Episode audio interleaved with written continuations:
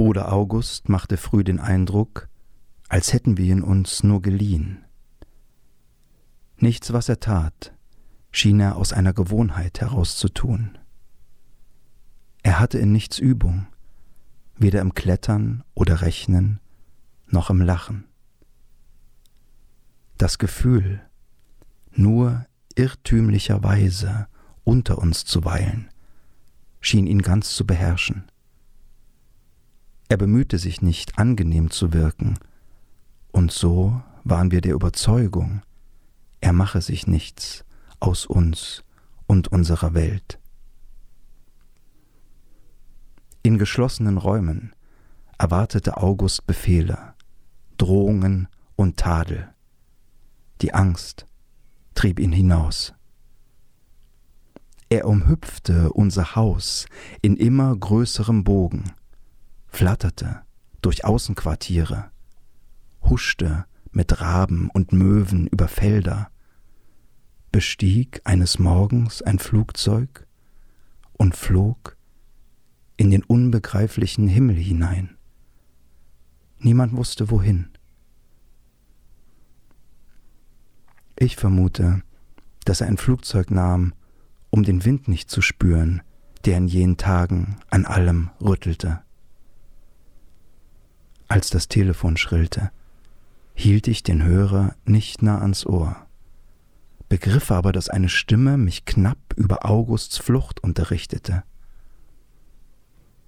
Ich teilte den Eltern das Vorgefallene mit und bemerkte, dass Mutter die Uhr vom Handgelenk nahm und die Brille von der Nase hob, als kümmerten sie Zeiten und Bilder nicht mehr. Die Dunkelheit verdichtete sich.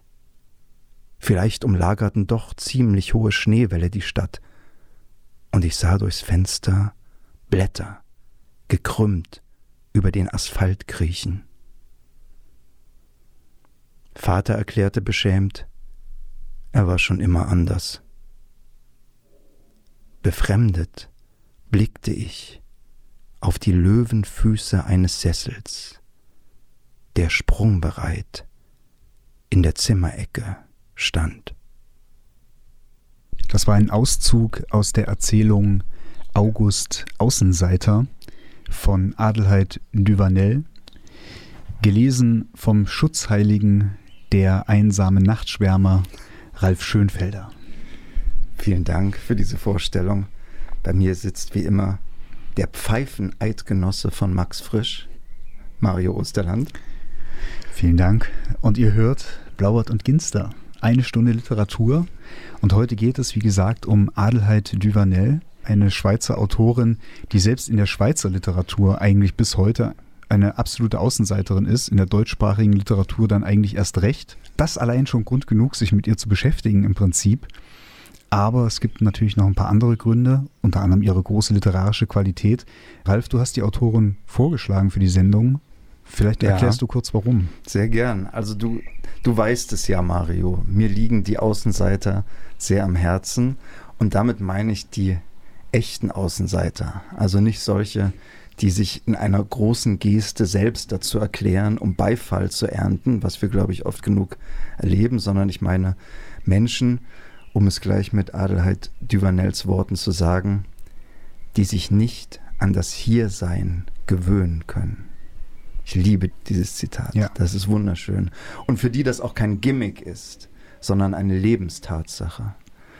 Also ich lese gern Geschichten über solche Menschen, die sich nicht an das Hiersein gewöhnen können und die trotzdem Wege finden, um weiterzuleben. Ja, und wenn die Autorin, die diese Geschichten schreibt, dann auch noch eine so eigenständige literarische Welt schafft, wie Adelheid Duvanel, und wenn sie so abseits der glatten Poetiken der Literaturschickeria schreibt, dann habe ich eine neue Lieblingsautorin gefunden. Oh, wow. Und so ging es mir wirklich. Also das ist für mich die große literarische Entdeckung der letzten Jahre.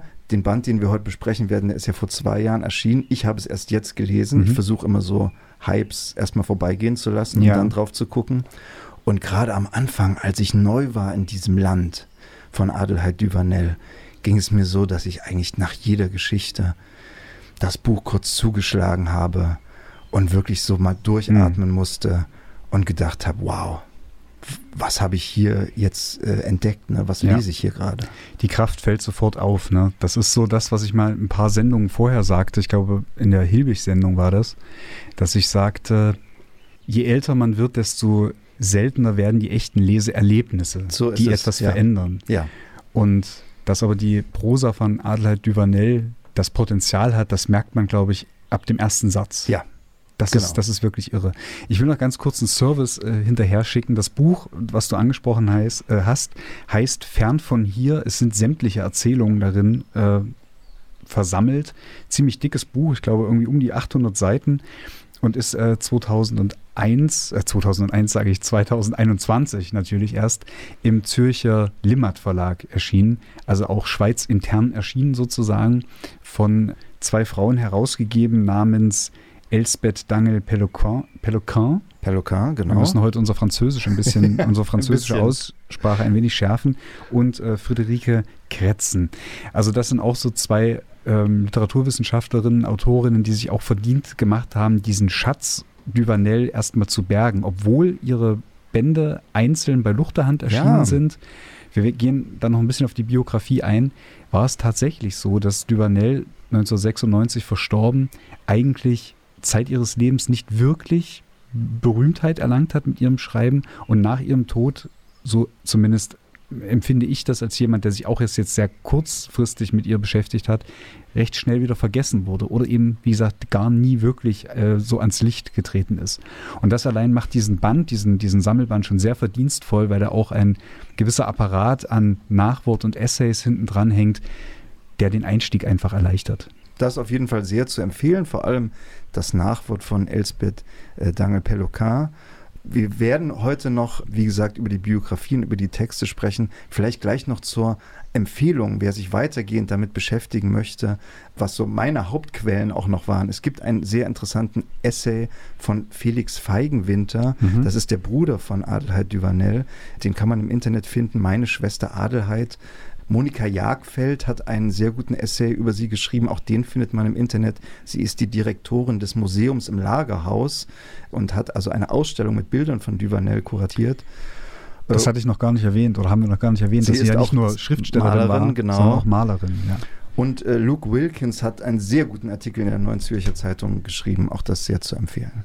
Und wenn ihr übrigens im Hintergrund so ein leises Rauschen hört, dann liegt das daran, dass wir uns entschieden haben, an diesem sehr schwülen Sommertag das Fenster in unserem Studio offen zu lassen und den Regen hineinzulassen. Den Sommerregen. Ja, das den Geräusch des Regens.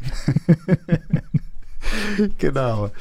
Mario, kannst du uns ein bisschen was erzählen über das Leben, die Biografie von Adelheid Duvanel? Ja, also ich versuche das mal ohne ein großer Kenner zu sein. Ich habe das schon angedeutet bin hier kein Experte für Adelheid Duvanel, sondern man, man muss sich, glaube ich, wirklich mit den spärlichen Dingen, die, zu, die zunächst erstmal zutage liegen, so an die Figur oder an die Person von Adelheid Duvanel herantasten. Sie wurde 1936 in Pratteln in der Schweiz geboren und ist 1996 eben auch in der Schweiz verstorben, also gerade mal 60-jährig. Und sie wuchs, wenn ich das richtig verstanden habe, so im, im ländlichen Raum um Basel herum auf als äh, die erste Tochter eines einer protestantischen Mutter und eines streng katholischen Vaters, der dafür gesorgt hat, dass Adelheid und auch ihre Geschwister streng katholisch erzogen wurden. Das ist natürlich schon bezeichnend, ne, gleich. Das ist ziemlich bezeichnend, darauf wollte ich aber noch gar nicht hinaus, sondern das war eigentlich so die Zeit, wo man so rückblickend das Gefühl hat als Leser, da war die Welt tatsächlich in Ordnung. Diese Familie hat in einem Einfamilienhaus gelebt, ländlich, Adelheid hat sehr früh ein Interesse daran gezeigt, Geschichten zu schreiben, zu zeichnen, zu malen, die Geschichten vor allen Dingen aber auch vorzutragen, so im Familienkreis oder in der, in der Vorschule oder auch generell in der Schule. Und die Eltern haben das wohlwollend gefördert und sie galt tatsächlich als so eine Art Wunderkind. Und dann war das so, dass die Familie, also dann gab es so zwei erste wohl folgenschwere Ereignisse in dem Leben. Das eine war, dass Adelheid, also Feigenwinter, wie sie damals noch hieß mit Geburtsnamen, auf eine katholische Mädchenschule gegangen ist für ein Jahr und in diesem Jahr, in dem sie diese Schule besuchte, die Familie einen Umzug vollzogen hat, der von dieser ländlichen Idylle in einem Haus in eine Wohnung an, in Stadtrandlage irgendwie so war. Und auch das muss sie ziemlich verstört haben, weil sich diese Welt, diese Lebenswelt komplett geändert hat und sie diese neue Lebenswelt als steril und abstoßend empfunden hat. Das ist jetzt schon merkwürdig detailliert für den Anfang, aber ich zumindest weiß nicht so viel über ihr Leben und ich habe aber das Gefühl, es kommt auf bestimmte Details tatsächlich sehr entscheidend an, um zumindest ein Bild von ihr als Person zu bekommen. Wir befinden uns jetzt also so circa Anfang der 50er Jahre und da ist es auch so, dass es erste Aufenthalte in psychiatrischen Kliniken gibt, die nicht allein durch Gesprächstherapien irgendwie verlaufen sind, sondern es schon erste Behandlungen mit Insulin und Elektroschocks gab. Ja, Mario, darüber haben wir ja schon oft gesprochen ja. ne, in der Sendung. Also die Psychiatrie in den 50er Jahren oder überhaupt im letzten Jahrhundert. Äh, man denke an unsere Sendung zu Christine Lavand oder auch zu Silvia Plath, da war das auch ein Thema. Ja.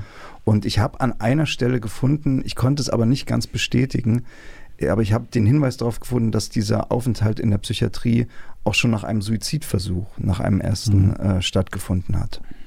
Ja, und tatsächlich, also wie auch äh, zum Beispiel Silvia Plath, wurde sie also auch mit Elektroschocks behandelt mhm. und äh, genau mit Insulinspritzen. Also das sind schon so diese ersten Marker. Sie war ein hochbegabtes oder ein sehr be musisch begabtes, aber eben auch ein sehr sensibles Kind oder überhaupt eine sehr sensible Persönlichkeit, und da haben eben diese Zerrüttungen, diese ersten, die wir vielleicht oder die man so allgemein gar nicht als eine wahnsinnige Zerrüttung erstmal wahrnehmen würde, wie ein Umzug, aber doch tatsächlich schwer getroffen. Also sie war hochsensibel in ihrer ja, Persönlichkeit. Und wer weiß, was auf diesem Mädcheninternat ja, los war. Ne? Davon also ganz das, zu schweigen. Das ja. auch noch, ne? Natürlich. Anfang der 60er war das dann so, dass sie endlich regelmäßig ihre Erzählungen, ihre Geschichten, die sie geschrieben hat, veröffentlicht hat, hauptsächlich in den Basler Nachrichten, damals noch unter Pseudonym. Aber sie hat dann geheiratet relativ äh, früh, also äh, nicht ja. relativ früh, aber Anfang der 60er. Kann ich dich da noch mal kurz ja. unterbrechen mit einer kleinen Sache, die ich gefunden habe. Sie hat die Kunstgewerbschule besucht und lernte Textilzeichnerin. Mhm. Und in dieser Zeit, wovon du gerade sprichst, wo die ersten Veröffentlichungen stattfinden, da, das erzählt ihr Bruder, sitzt sie also in Basel gern im Musikcafé Atlantis und mhm. äh, raucht da und liest Sartre und Simone de Beauvoir. Ja, also kann man sich auch vorstellen, aus dem katholischen Haushalt kommend und jetzt äh, so und Sie sagt ihm dann auf eine Frage, was sie sich wünscht, antwortet sie ihm zu dieser Zeit die Auflösung ins Nichts. Hm. Und als ihre Verwandtschaft das hört, ist sie entsetzt. Das ist natürlich auch so ein bisschen so ein Satz, den man sagt, wenn man sehr jung ist. Aber bei ihr, glaube ich. Existenzialisten liest. Und, genau. Aber bei ihr ist es, glaube ich, noch mehr. Das ist so eine frühe Erfahrung von Zeit und Selbstverlust. Mhm. Und dazu habe ich einen sehr schönen Brief gefunden. Also eine, einen Auszug aus einem Brief, den sie Jahre später schreibt, wo sie dieses, dieses Empfinden, dieses Gefühl, das sie schon als sehr junge Frau hat, beschreibt. Ich weiß nicht, ob Sie es sich richtig vorstellen können, wie es ist, gar kein Zeitgefühl zu haben. Wenn ich fast jeden Augenblick sofort vergesse und diese Augenblicke reihen sich aneinander, kann ich am Schluss nur eine Leere wahrnehmen. Darin vielleicht den gesprochenen Satz eines Menschen, ganz allein. Er ist weder an einen Ort noch an eine Zeit gebunden, noch steht er in einem Zusammenhang. Ein Zusammenhang muss ich selber erfinden, damit der Satz eine Bedeutung erhält. So schaffe ich mir doch eine Art Leben, in dem ich nicht ganz ertrinke. Hm. Ich habe das auch deswegen ausgesucht, weil das schon eine Andeutung ist, was so ein Anstoß für sie ist, auch für das Schreiben. Hm. Na, also was auch, oder auch so eine Methode des Schreibens sein kann. Weißt du, von wann dieser Brief ist oder ist das also ein früher Brief? mehrere, du, gesagt, nein, nein, äh, mehrere Jahrzehnte später. Ach, später. Also das ist sozusagen ja. rückblickend auch auf ihr Leben. Ah, okay. Ja. Aber diese, diese Klarheit und diese reflexive Kraft, das ist eigentlich so etwas, das kann man auch schon anhand der frühen Erzählungen tatsächlich vermuten. Also, dass mhm. sie überhaupt diese, diese Qualität oder dieses Vermögen hat, ja. sehr klar äh, über ihren Zustand ja. oder ihr, über ihr Weltbild zu reflektieren. Genau. Das ist wirklich, äh, wirklich beeindruckend. Und dann hat sie geheiratet. Genau. Und zwar Joseph Duvanel, daher, ja, da der, der, Name. daher der Name. Und äh, die Wohnung des Paars, das fand ich ziemlich interessant. äh, also sie, sie wurde bis dahin als eigentlich ein sehr schüchterner, in sich gekehrter Mensch beschrieben.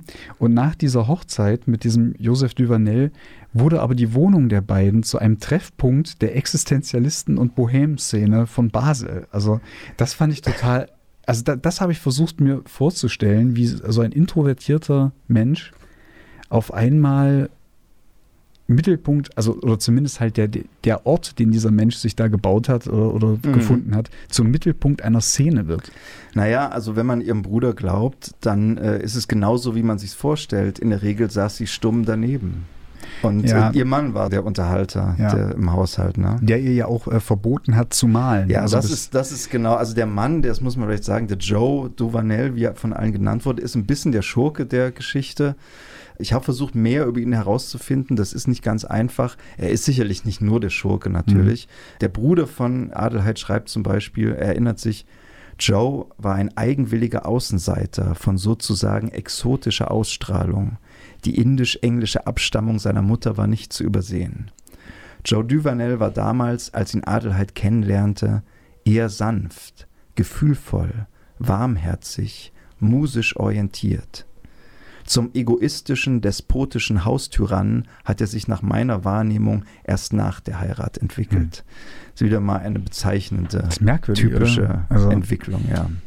Ja. Was stimmt, da fragt man sich mal, was stimmt da nicht? Ja, ja es ist wirklich sehr ja. merkwürdig. Ja. Vielleicht nicht, du hast gesagt, vielleicht nicht nur der Schurke, aber hm, ich weiß gar nicht, ob man das so relativieren kann. Also wir werden ja noch den Verlauf der Biografie. Ja, ja, jetzt genau, komm, wir erzählen gleich mal weiter. Genau. Das wird ja, Also wie gesagt, er, dieser Joe Duvanel, er war selber eben Maler und hat mhm. diese Konkurrenzsituation äh, genau, im Keim erstickt und hat quasi seiner Frau gesagt, also malen ist hier nicht. Das, dann hat sie sich eben noch mehr aufs Schreiben äh, verlegt. Es wurde eine gemeinsame Tochter geboren, auch das schicksalshaft dann noch in Zukunft. Ja. Die Tochter, die den gleichen Vornamen Adelheid bekam.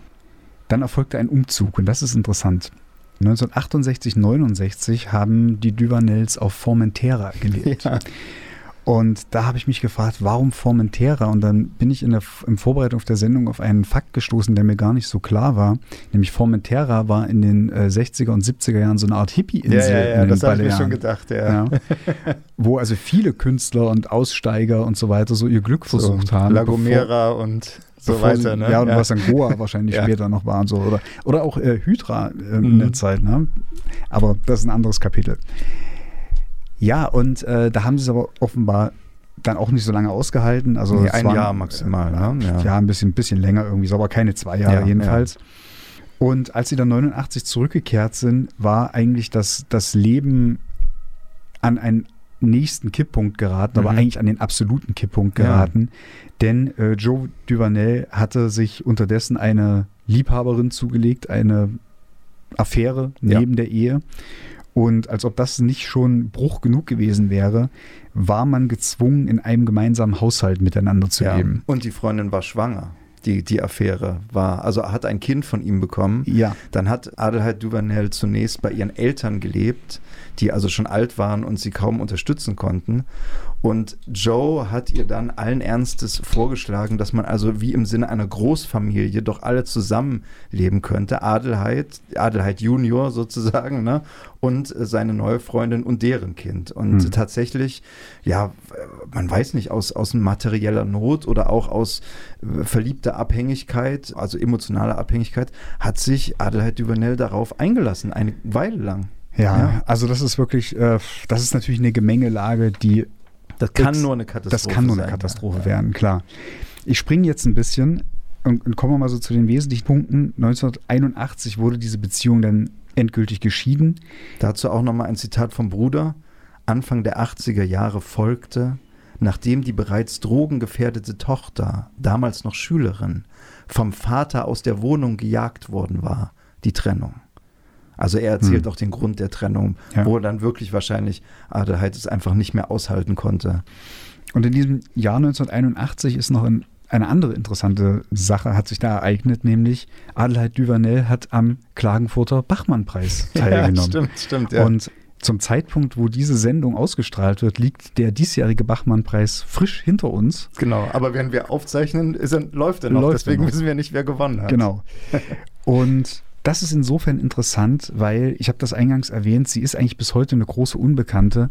Dabei ist das ja eigentlich für also damals war das vor allen Dingen auch noch für unbekannte Autoren die größtmögliche Bühne, die man über Nacht bekommen konnte. Unterdessen waren auch erste Bände bei Luchterhand erschienen Ja. und 81 dann, wie gesagt, die Teilnahme am Bachmann-Preis. Sie hat dort nichts gewonnen und 1984 dann aber den Kranichsteiner Literaturpreis bekommen, Mhm. als zweite überhaupt nach Reinhard Götz. Ja, klasse. Also auch ein recht prominenter, also heute ist es ein recht prominenter Preis. Damals war natürlich Götz auch, auch durch Klagenfurt äh, Oh ja. natürlich, natürlich äh, über Nacht sehr bekannt geworden und so. Also es gab auf jeden Fall eine literarische Öffentlichkeit, aber irgendwie scheint es Adelheid Duvanel nicht gelungen zu sein, oder auch Kritikern, die ihr wohlgesonnen waren, nicht gelungen, gelungen zu sein, sie dort ö- in der Öffentlichkeit, in der literarischen Öffentlichkeit zu verankern. 1985 erkrankte die Tochter an AIDS. Klingt wie ein privates Detail, was man nicht benennen muss, stimmt aber nicht, denn es ist ganz entscheidend, diese AIDS-kranke Tochter war auch schwer drogenabhängig. Dazu gibt es auch eine Vorgeschichte, die Mhm. hier nicht mit drin ist, deswegen will ich die noch ergänzen. Also Mario guckt nämlich ins Buch und ich habe in dem Essay von Monika Jagfeld dazu noch ein bisschen Hintergrund gefunden. Die, das Leben von Adelheid Duvanel nach der Trennung von ihrem Mann ist, verläuft sowieso prekär. Mhm. Sie hat immer wieder Aufenthalte in der Psychiatrie. Ich zitiere hier mal aus dem Essay, um was dazu zu sagen. In ihren Briefen, also Adelheid ist gemeint, in ihren Briefen berichtet sie immer wieder von ihrer Schlaflosigkeit, ihrem Konsum an Schlaftabletten, Alkohol und Kokain und vom Entzug. Jetzt kommt ein Zitat. Ich habe meine Stipendien und das Geld, das ich bei einem Kreditbüro aufgenommen habe, für Kokain verbraucht. Ich habe etwa 40.000 Franken für Kokain verbraucht. Ich weiß, es ist unverzeihlich. Aber es kommt nie mehr vor. Der Entzug hat geklappt. Wenn mir jemand etwas schenkt, nehme ich es mit Freude. Aber ich kaufe keins mehr. Das Hm. ist aus einem Brief, das fand ich eine ganz bezeichnende Aussage. Ich kann versichern, dass dieses Arrangement, wenn das ein Süchtiger mit sich trifft, niemals funktioniert. Hm. Wenn du immer noch sagst, ich nehme was, wenn ich was geschenkt bekomme, dann bist du davon immer noch nicht los. Natürlich. Und äh, genau, also es hatte sozusagen schon die Vorgeschichte, dass Adelheid Duvanel selbst drogensüchtig war. Ne? Und umso beklemmender finde ich die Tatsache, wie du eben schon gesagt hast, dass ihre Tochter dann auch drogensüchtig wurde. Das ist aber tatsächlich ein entscheidendes Detail, Ja. das mir auch bis jetzt gar nicht so klar war. Ja. Denn eigentlich wird es, wird es äh, so dargestellt, was heißt wird so dargestellt? Ich orientiere mich anhand von, von Eckdaten. Wird es eigentlich so dargestellt, als ob die Mutter eben die drogensüchtige Tochter aufgenommen hat und die ja wiederum auch ein Kind hatte und sie Ja. dann eben so ähm, versorgt hat. So war es sicherlich auch, So aber es ist eben nicht die ganze Geschichte. Genau, aber es ja. gibt eben auch Ja. dazu eine Vorgeschichte. Und wenn ich das richtig verstanden habe, dann blieb das im Grunde auch bis zu ihrem Lebensende so, obwohl es dann immer noch mal den ein oder anderen Literaturpreis gab, den Preis der Stadt Basel. Also es gab schon noch eine späte Anerkennung durch Preise, aber die konnten diese, diese materielle Not dann auch nicht mehr lindern. Und es ist extrem tragisch geendet, nämlich mit Lass einem... mich noch kurz ein was dazu vorher sagen, noch ein paar kleine Details über die unmittelbaren Jahre davor, die, glaube ich, ganz wichtig sind. Am 21. Dezember 1986 nimmt sich Josef Duvanel das Mhm. Leben. Ach so, ja. Es gibt einen Brief wieder von Adelheid an eine Freundin aus dieser Zeit, wo sie schreibt, Joe, mein geschiedener, aber über alles geliebter Mann, hat sich erschossen. Adelheid und ich sind zutiefst erschüttert. Also Adelheid, ihre Tochter in Mhm. dem Fall. Das fand ich interessant, dass sie also nach dem Tod, nach all dem, was sie mit ihm erlebt hat, trotzdem noch von ihrem über alles geliebten Mann spricht. Das ist das eine. Und dann die Tochter Adelheid Junior hat dann eine eigene Tochter. Blanca heißt die. Und Adelheid Duvanel sorgt für sie und muss, ist dann teilweise gezwungen, sie mit in die Psychiatrie zu nehmen. Also Hm. es gibt auch da einen Brief, wo sie sagt, ich bin sicher die einzige Großmutter der Welt, die mit ihrem Enkelkind in einer psychiatrischen Klinik wohnt. Also auch das Oh, wow. schreckliche äh, Umstände im Grunde, in denen sie gelebt haben. Und dann bin ich, weil du hast es schon mitgekriegt, ich habe immer versucht zu suchen nach mehr Informationen, Mhm. noch mehr rauszufinden. Und dann habe ich mich gefragt, die Enkelin, was ist denn aus der geworden? Ne? Denn man weiß, die Tochter Adelheid ist später verstorben. Also die lebt nicht mehr. Und dann habe ich mich gefragt, was ist denn aus der Enkelin geworden? Mhm. Und habe gesucht und bin dann auf einen Satz gestoßen in einem Artikel, der mich auch erstmal wieder also umgehauen hat. Das ist ein ganz einfacher Satz, da steht, die Enkelin Blanca Adela gilt als verschollen. Ja. Und das war wieder so ein Moment, wo ich dachte, boah, und ich erstmal aufhören musste, weiter nachzulesen, weil diese Geschichte so, so ja. schwer ist auch, wir, ja. Wir kommen ja gleich zu ihrer Literatur ja. und es ist halt so, dass man das Gefühl hat, ähnlich wie den Figuren in der Literatur von, von Adelheid Duvanel, blieb auch ihr und ihre Tochter und ihre Enkelin möglicherweise nichts erspart. Ja. Und, äh, und sogar, und das klingt vielleicht etwas makaber, so ist es aber nicht gemeint, und, aber sogar der Tod von Adelheid ja. Duvanel passt in dieses Bild. Denn sie ist 1996 in der Nacht vom 7. auf den 8. Juli, also wir sind im Sommer, ist sie in der Nacht an Unterkühlung gestorben unter ja. Medikamenteneinfluss. Also es muss eine ungewöhnlich äh, kalte Sommernacht gewesen sein und unter Medikamenteneinfluss an Unterkühlung gestorben. In einem stadtnahen Wald. In einem äh, Wald, ist, genau. Ist noch so die, die Ergänzung dazu. Und da musste ich dann auch tief durchatmen und dachte mir, das ist, das ist eins zu eins ein Schicksal, das ihren Figuren hätte widerfahren können. Und tatsächlich aber ähnlich wie es in so einer biografischen äh, Übersichtstafel geschildert ist, ähnlich lakonisch würde mhm. es auch in den Texten beschrieben werden.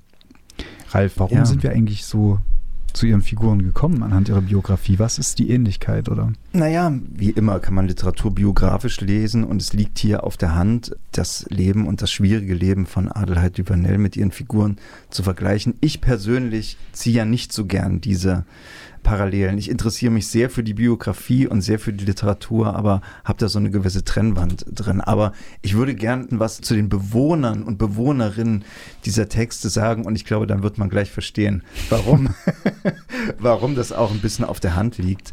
Peter von Matt den kennst du auch, ne? Das ist ein, einer der wichtigsten Schweizer. Ich habe einen schönen Vergleich gehört, den Sibylle Berg gebracht ja. hat. Die sagte, dass Peter von Matt ist eigentlich der Hans Magnus Enzensberger der Schweiz. Alles klar. Also er ist eigentlich, ich, ich schätze ihn sehr. Ich habe auch in einem anderen Zusammenhang äh, einige Publikationen von, von ihm gelesen. Ja, Literaturkritiker, Wissenschaftler, eigentlich eine absolute Instanz, der, äh, eine Schweizer Instanz der deutschsprachigen Literatur. Ja. Wunderbar. Er hat auch einen schönen Aufsatz über Adelheid Duvanel geschrieben und daraus ist folgendes Zitat. Er schreibt hier, man spricht heute viel vom anderen. Das andere ist darüber fast ein sentimentaler Begriff geworden. Da stimme ich ihm sehr zu. Mhm. Und er fährt fort. Angesichts der Welt, von der Adelheid Duvanel berichtet, können wir erfahren, worum es sich dabei tatsächlich handelt.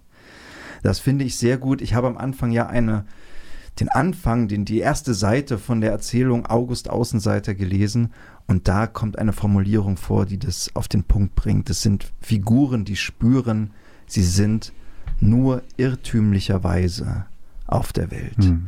Es sind also Figuren, die nicht einfach soziale oder politische Außenseiter sind, Ihr Außenseitertum ist existenziell. Und die Kraft, all das auszuhalten, das ist die große Qualität dieser Figuren. Und dadurch werden sie auch so, so sympathisch, so beschützenswert, so, so wunderbar irgendwie. Ich habe vorhin schon kurz den Luke Wilkins angesprochen in der NZZ. Der hat das ganz schön zusammengefasst.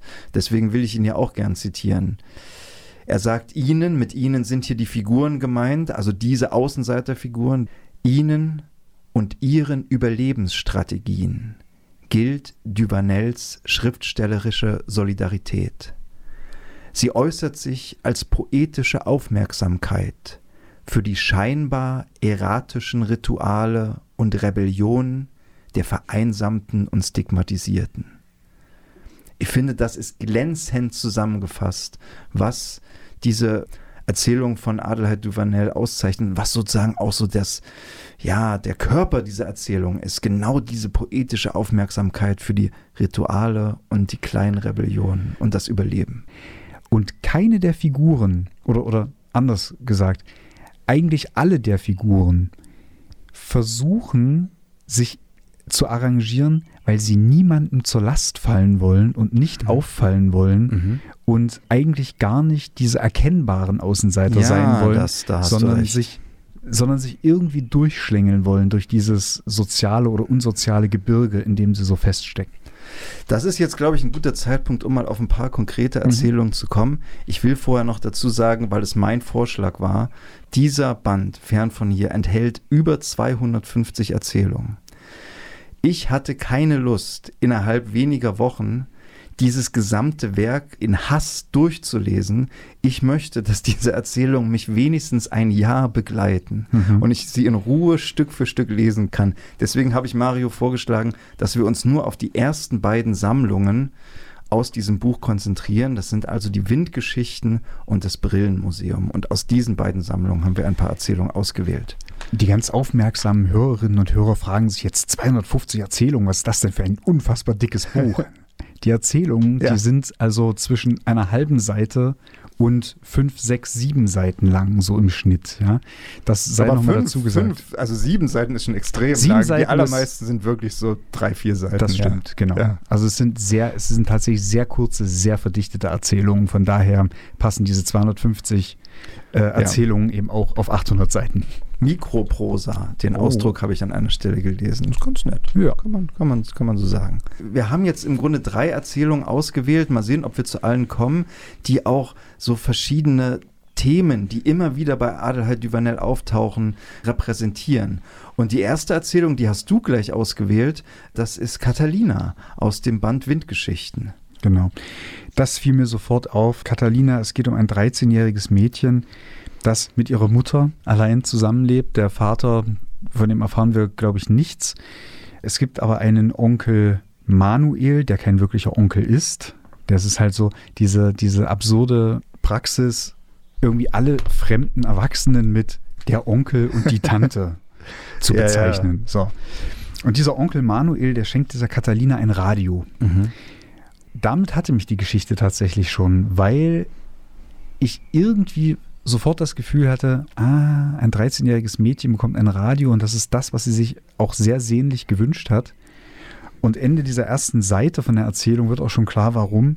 Die Mutter, sa die Mutter sagt, ich brauche Menschen und etwas weiter, Catalina braucht nur sich. Genau. Und da ist man, das ist dieses ganz typische Setting für ganz viele Erzählungen. Mutter und Kind, der Fokus auf dem Kind, nicht immer, aber ganz oft auf dem Kind und das Kind eher verschlossen, eher in sich gekehrt. Ja, und die beiden leben auch wieder in einer sehr prekären Situation. Also die leben in einem Sommerhaus. Es ist wohl gerade Sommer. Das Sommerhaus hat die Mutter von ihren Eltern geerbt. Die Mutter arbeitet nicht. Catalina geht nicht zur Schule. Ich weiß nicht, ob es, weil sie Sommer, also die Mutter sagt, weil sie dafür zu dumm ist oder so. Ne? Äh, vielleicht sind aber auch Sommerferien, da bin ich nicht ganz sicher. Ja. Und genau, dieser Mann, dieser Manuel, das ist wohl der Geliebte der Mutter, also zumindest liebt die Mutter ihn. Aber sie geht auch immer ins Dorf mit anderen Männern tanzen. Und da wird auch angedeutet, dass der Manuel sie eigentlich da, dahin schickt, um Geld für ihn zu verdienen. Mit Touristen geht sie tanzen. Ja, genau. genau. Also eigentlich, es ist, wird eigentlich relativ offensichtlich, dass dieser Onkel Manuel so eine Art Zuhälter ist. Ja. Und das, das kann man eigentlich gar nicht anders sagen. Und die Catalina, die 13-Jährige, die beobachtet, beobachtet das ziemlich wach. Und sie schwört sich schon da, äh, darauf ein, dass wenn sie erwachsen ist, wird es das quasi bei ihr nicht geben. Das ist, ich finde, ja. das ist einer der, der, der tollsten Sätze überhaupt von dieser Auswahl, die wir gelesen haben. Schenken wird sie sich nie, also einem Mann schenken wird sie sich nie, aber stehlen lassen. Das ist gut, denn eigentlich ist die Geschichte, die handelt von der Form der Liebe. Mhm. Denn die Mutter sagt mal zu ihr, lieben heißt besitzen wollen. Und Catalina will das nicht. Die ist nämlich gar nicht blöd. Mhm. Auch dann, als ihre Freundin sie besucht, die Mutter lädt ihre Freundin ein. Ja. Und dann, weil die Mutter nämlich das gesagt hat, lieben heißt besitzen wollen, und weil Catalina die Freundin liebt, bleibt sie ihr fern. Weil sie nämlich nicht den Eindruck vermitteln will, dass sie sie besitzen will. Aber genau. das versteht die Freundin natürlich nicht, ja, natürlich. weil sie den Kontext nicht hat. Ne? Ja. Und dann kommt diese schöne Szene, die du gerade schon angesprochen hast, wo die Catalina sich schminkt, immer die Schminksachen der Mutter stiehlt oder sich ausleiht, sagen wir mal, und sich dann vorstellt, dass sie jetzt ein Gesicht hat, das ein Mann rauben möchte. Ja. Und sie eben feststellt, also das, was man stiehlt, das liebt man mehr als das, was man kauft oder geschenkt bekommt. Das finde ich auch eine schöne. Also, und das natürlich bezogen auf die Liebe. Hm. Ne? Also, die Liebe, die Genau. man sich stiehlt, ist besser als die, die man geschenkt bekommt, kostenlos, oder für die man bezahlen muss, im Sinne nämlich der Genau. Prostitution. Und ja. im nächsten Schritt, und das ist ja noch nicht alles, Ja. der nächste Schritt, das ist dann die Konsequenz. Das, was man stiehlt, Ja. das liebt man am meisten und das hält man im Verborgenen. Ja. Denn dann kommt nämlich der Satz, den ich mir dick unterstrichen habe. Sie möchte einem Mann gehören, der sie bei sich versteckt und sie nicht zu anderen Männern schickt. Das Genau. ist natürlich geprägt vom, vom Bild, das sie vom Leben ihrer Mutter Ja. hat. Und so baut sie dann aber in, äh, diese Catalina in einer Konsequenz Ja. ihre eigene Version der Welt und also nicht der nicht der Welt, sondern der der Beziehung zwischen Mann und Frau auf, die man eigentlich auch als bedrückend empfinden könnte. Da wird jemand, also denken wir vielleicht ganz hochmythologisch, der Raub der Europa oder irgendwie solche Dinge. Also so, dass, dass man gestohlen wird und verborgen wird. Also wenn ich mir jetzt vorstelle, ich, ich raube einen Menschen und sperre den irgendwo ein, dann ist das ja eigentlich katastrophal. Mhm. Aber das ist das romantische Gegenmodell dieser 13-jährigen Catalina. Genau. Und deswegen war das die erste Geschichte, von der ich gleich sage, darüber müssen wir sprechen. Also sowas habe ich vorher noch nie gelesen. Ja, das ist eine fantastische Geschichte und es wird dann auch noch immer bedrückender, weil es gibt dann eine Szene, wo der Onkel Manuel ihr ein Parfum schenkt Hm. und dann zu ihrer Mutter sagt, sie wird mal noch besser als du werden. Du alte Ziege. Genau, ne? Und dann endet die Geschichte aber ganz stark. Dann ist also Catalina, die ist die ganze Zeit in, allein in dem Haus, liegt auf ihrer Matratze. Sie hat auch kein Bett, sondern nur eine Matratze. Und es ist warm, es ist heiß. Und dann kommt folgender Satz. Es ist so still, als ob ein Würger über das Land geschlichen wäre und die Menschen und Tiere erdrosselt hätte. Sein Schatten ist so riesengroß, dass er sogar den obersten, letzten Himmel verdunkelt. Mein Gott, und das sind, weißt du, was ich, also, ja, Man- man- großartig. das ist so, das ist so eine große Sprache, Ja. dass es dem Moderator eigentlich die Sprache es hat mir verschlägt. wirklich die Sprache verschlagen man jetzt, weiß, ne? Und das war das. Na, nach diesen Geschichten. Du musst das Buch erstmal kurz, wenn du das noch nicht kennst, auch diese Welt, ne, und das Ja. noch nicht erwartest, das mal zumachen und denken, mein Gott, ja. unglaublich. Also ja. das ist, das ist definitiv, ich glaube auch, dass man diesen Gesamtband fern von hier wie so eine Art Enzyklopädie, nenne ich vielleicht Enzyklopädie, aber eigentlich doch wie so ein Nachschlagewerk an großer Prosa lesen sollte. Ja. Das wäre die Anleitung. Also das von vorne bis hinten durchzulesen in, in einem Rutsch.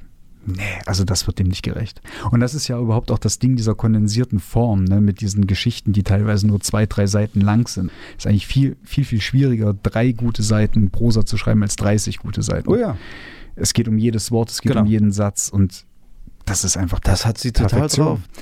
Im Kontext dieser Geschichte, vielleicht will ich noch mal ganz kurz, der wollen wir jetzt nicht genauer drauf eingehen, aber diese Geschichte vom Anfang, die ich vorgelesen habe, August Außenseiter, die ist nämlich auch sehr schön und das ist auch wieder so eine Familienkonstellation, ne, wo der August, der Bruder, der passt nicht dazu, die Familie denkt, sie haben ihn sich nur geliehen, ne, der ist äh, immer schon der Außenseiter und dann verschwindet er, dann erzählt sie nur kurz die Reaktion der Familie. Der Vater, der sich sofort davon distanziert. Die Mutter, diese, diese, dieses Bild dafür zu finden, dass sie die Brille abnimmt und die Uhr abnimmt und damit Bild und Zeit für sie nicht mehr wichtig sind. Ja.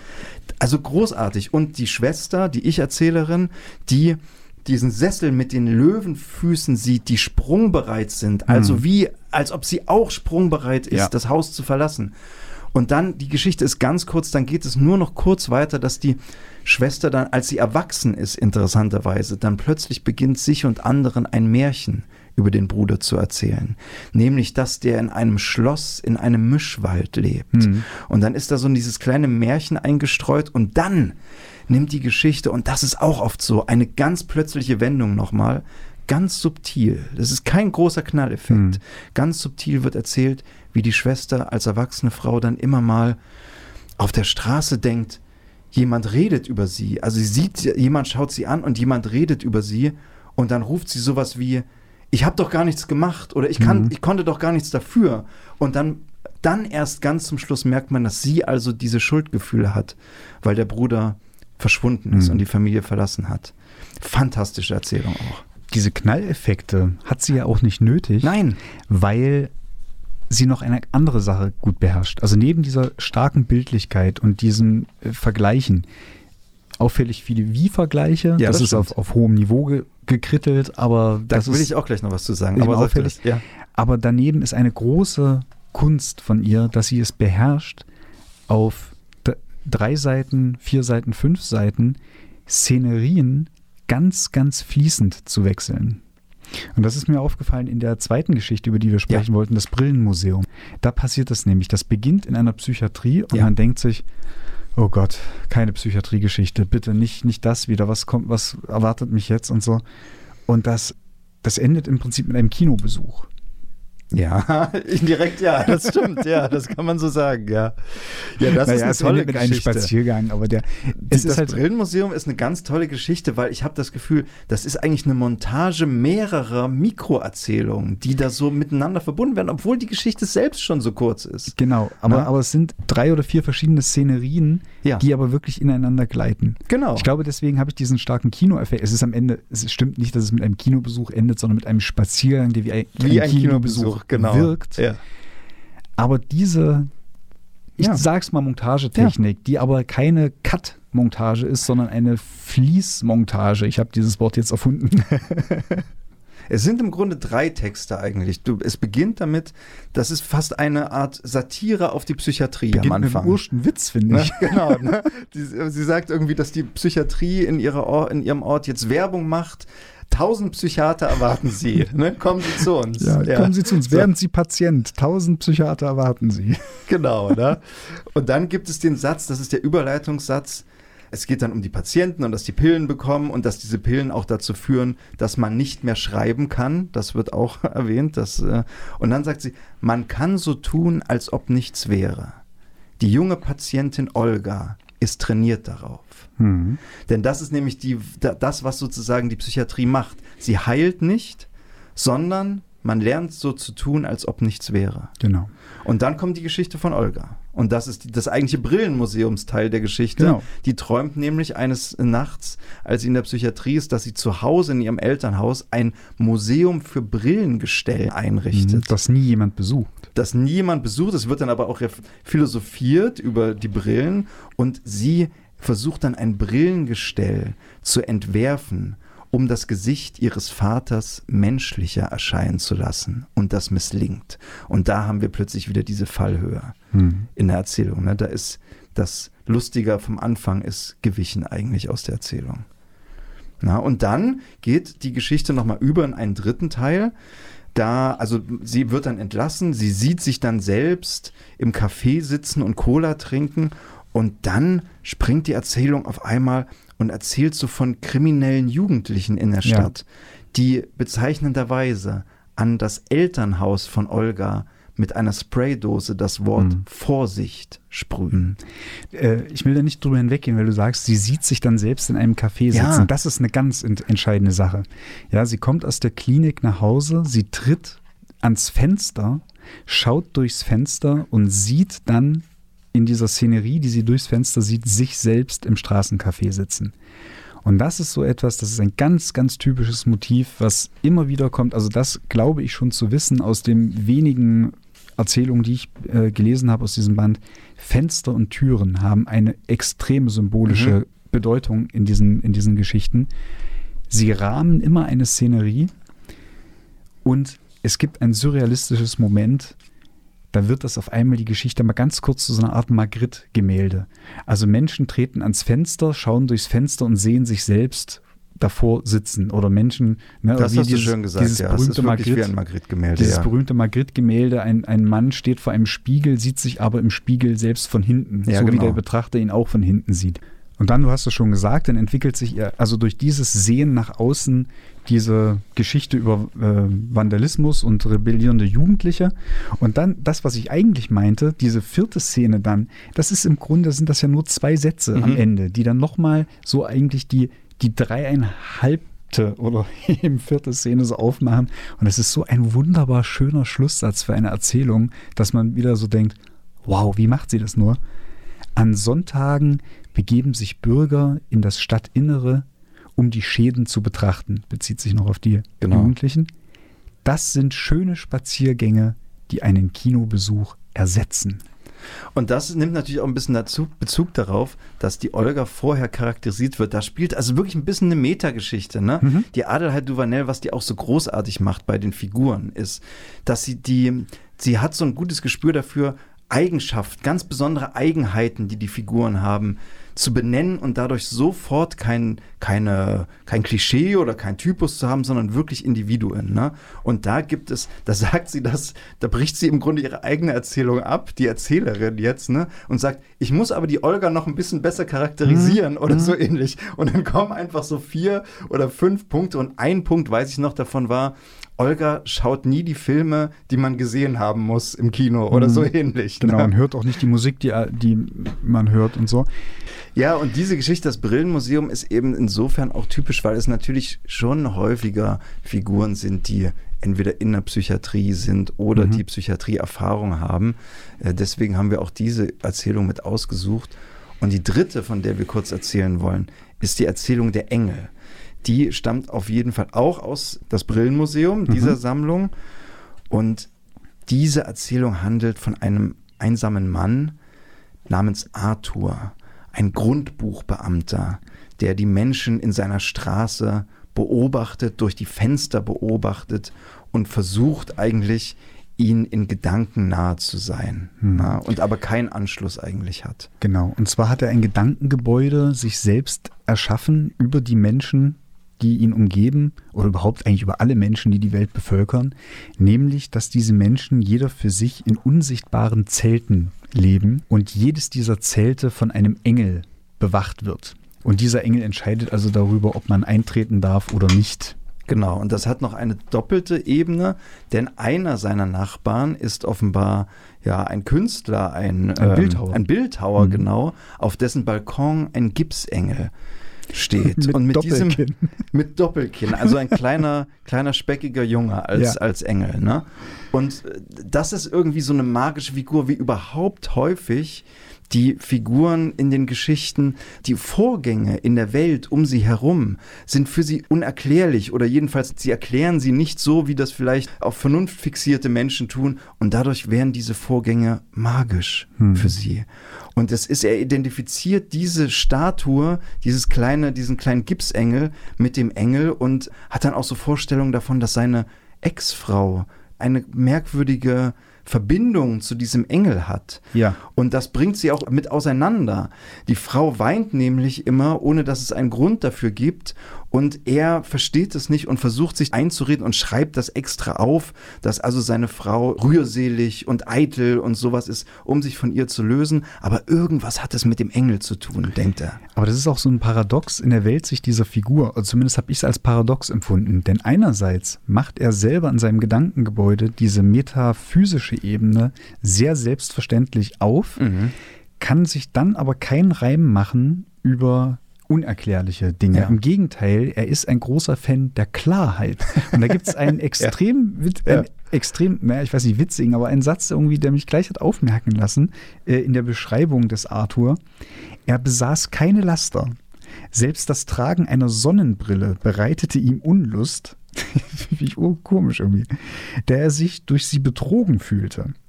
Er liebte die Verdunkelung oder Verschleierung der Welt nicht, sondern fürchtete alles, was die Klarheit beeinträchtigte oder das, was er für Klarheit hielt. Das ist schön, wieder mal. Aber es ist auch eine lustige Stelle. Also ja. es, die, die, die Erzählungen haben oft einen Humor, den man erst vielleicht beim zweiten mhm. Lesen oder beim zweiten ähm, so darüber nachdenken registriert. Ich musste da tatsächlich auch immer mal ein bisschen an Kafka denken, der ja auch als so unfassbar düster und abgründig immer ja. gilt oder dieses Image hat und dabei ist, mittlerweile ist das nicht mehr so. Die Rezeption hat sich mhm. da auch weitergedreht. Aber jahrzehntelang wurde eigentlich übersehen, wie viel Humor im Absurden ja. in Kafka steckt. Mit, mit Kafka wird sie auch gern verglichen, immer mal in der. Ähm, ja, also wahrscheinlich auch wegen dieser Humorgeschichte unter anderem. Aber dann nimmt diese Erzählung ja wieder auch eine sehr ernste Wende und eigentlich der Höhepunkt, finde ich jedenfalls, der Erzählung, ist dann wieder mal ein Traum. Er träumt nämlich, davon, dass er diesen Engel trifft. Diese Engelsgipsfigur ist jetzt also wirklich lebendig und der Engel sagt ihm, es stimmt, was er sich gedacht hat. Er, der Engel, ist der Engel, der die Zelte der Menschen bewacht. Hm. Und dann fragt der Arthur den Engel, bewachst du denn auch mein Zelt? Ja. Und der Engel antwortet, du hast überhaupt kein Zelt. ja. Du schläfst unter freiem Himmel. Auf nackter Erde. Und er sagt, du bist ein Apfelkern auf einer Schneedecke. Ein hungriger Vogel wird dich finden. Und dieser hungrige Vogel ist letzten Endes die Nachbarin. Ja, genau. Die, die Cecilia. Haben es wir gibt, noch gar nicht haben wir noch gar nicht gesagt, Ja. es gibt eine Nachbarin, in die er heimlich verliebt ist. Eine Krankenpflegerin, Ja. von der er sich vorstellt, dass sie Klavier spielt oder musisch ist jedenfalls. Ja. Er träumt eigentlich davon, dass sie irgendwann seine Liebe erhört und dann hat er aber zum Ende der Geschichte eine Vision, wie diese Krankenschwester mit dem Engel durch die Luft schwebt und da weiß sie, sie wird, äh, da weiß er natürlich, er weiß, sie wird seine Liebe nie erwidern, denn sie ist der Vogel, Genau. der ihn auf Also sie ist die maximale Projektionsfläche. Das ist Ja. auch so unglaublich beschrieben. Arthur beobachtete Cecilia, die in ihrer Wohnung ans geöffnete Fenster trat. Ne? Das Fenster wieder. Er dachte, dass ihr gewiss schwindlig sei, dass sie in einem Nebel lebe, ungeliebt, ihrer selbst überdrüssig, doch jetzt würde sie als Schatten zu ihm durch die Luft schwimmen und unter seiner Liebe aufleuchten. Das ist wirklich die absolut die maximalste Projektion, die man haben Ja. kann. Und im Gegenteil, aber zu dieser Projektion äh, kommt eigentlich am Ende nicht diese Liebe, also wird diese Liebesprojektion durch eine absolute Todesprojektion gebrochen, glich sie nicht dem Vogel, von dem der Engel prophezeit hatte, er würde Arthur wie einen Apfelkern aufpicken. Und auch dieses Wort aufpicken, nicht wie einen Apfelkern fressen oder vernichten oder irgendwie, sondern aufpicken, so beiläufig, so Ja. zack. Das finde ich wirklich, Ja. das, ist, das ist so eine Gnadenlosigkeit in der Sprache und wo man dann eben so merkt, es ist wieder so typisch eine vierseitige Story, da muss jedes Wort so präzise sitzen und wenn man das kann, dann weiß man eben auch, warum. Und, und auch als äh, geübter Leser versteht man dann, warum es dann eben auch aufpicken sein muss und nicht auffressen oder so. Oh, super. Kriege ich sofort Gänsehaut, wenn ich da wieder dran denke. Das ist große Literatur. Es ist ganz große Literatur und also ich hoffe wirklich sehr, dass es uns gelungen ist, um das zu vermitteln, was für eine fantastische Autorin Adelheid Duvanel ist. Als dieses Buch erschien, gab es viel Aufmerksamkeit dafür. Ja. Es gab viele Rezensionen. Es war auch auf der SWR-Bestenliste. Also das heißt, äh, es haben jetzt schon mehr Leute von Adelheid Duvanel Mhm. gehört als vorher. Ich habe trotzdem den Eindruck, es könnten noch deutlich mehr sein. Und das ist wirklich diesmal eine Folge, die mir sehr, sehr am Herzen lag. Und ich hoffe, dass vielleicht die eine oder der andere da draußen ist, die durch unser Gespräch jetzt auf Adelheid Duvanel noch aufmerksam geworden ist. Also ich, mich hat es sehr überrascht. Ich werde mich auf jeden Fall noch ein bisschen mit der Rezeptionsgeschichte auseinandersetzen. Denn was mir aufgefallen ist, das Buch erschien 2021. Du hattest von Hype gesprochen. Ich sag mal, es, es wurde wirklich über Nacht gefeiert. Auf einmal in meiner Literaturbubble, in Social Media und so weiter, jeder hat es gepostet äh, oder, oder hat darauf aufmerksam gemacht oder viele zumindest. Und ich dachte mir, es ist immer ein bisschen merkwürdig. So, das ist eine tote Autorin, die wiederentdeckt wird. Aber ich habe es erwähnt, man hätte es eigentlich auch zu Lebzeiten, hätte man sie schon erkennen, entdecken können, fördern können und so. Also das ist, ist schon ein bisschen ambivalent. Das steht für mich auch immer noch so ein bisschen ambivalent in der Welt. Und da äh, habe ich jetzt so Interesse an der Rezeptionsgeschichte tatsächlich äh, gefunden, wie das sein kann, dass jemand, der eben in Klagenfurt war, der Basler, also Literaturpreis der Stadt Basel bekommen hat und so. Luchterhand-Autorin auch immerhin. Luchterhand- Das ist kein kleiner Verlag, ja, eben. sondern ja. Also wie- wieso jemand so vergessen oder übersehen sein kann, wo doch die sprachliche Qualität so offensichtlich hoch So ist. offensichtlich, wirklich. Das ist, das ist, ähm, ja, Ja. also das ist das, was ich für mich persönlich aus dieser Sendung mitnehme, mal die Begleitumstände noch ein bisschen mehr zu recherchieren. mein lieber Marius, hat mir sehr viel Spaß gemacht, mit dir heute über Adelheid Duvanel zu sprechen. Mir auch. Und für den Abschluss habe ich noch ein Musikstück mitgebracht. Wieder mal meinen persönlichen Lieblings-Outsider-Musiker, den ich schon ein Ah, paar Mal gespielt habe. etwas. es ist Daniel Johnston. Natürlich. Und wir hören jetzt das Lied The Story of an Artist von ihm, was ein bisschen, finde ich, so eine kleine Hymne ist für Menschen, die Kunst machen jenseits akademischer Kunstkarrieren. ja, hört euch das noch an. Und äh, darf ich da ganz kurz zum Abschluss noch einen Namen fallen lassen? Bitte, bitte, ja. Für alle Leute unter euch, die gerne sich auf Wikipedia oder Google rumtreiben, guckt doch mal nach, wer Henry Darger war. Sehr schön. Schaut das mal nach und hört euch jetzt Daniel Johnson an. Bis zum nächsten Mal. Tschüss. Tschüss.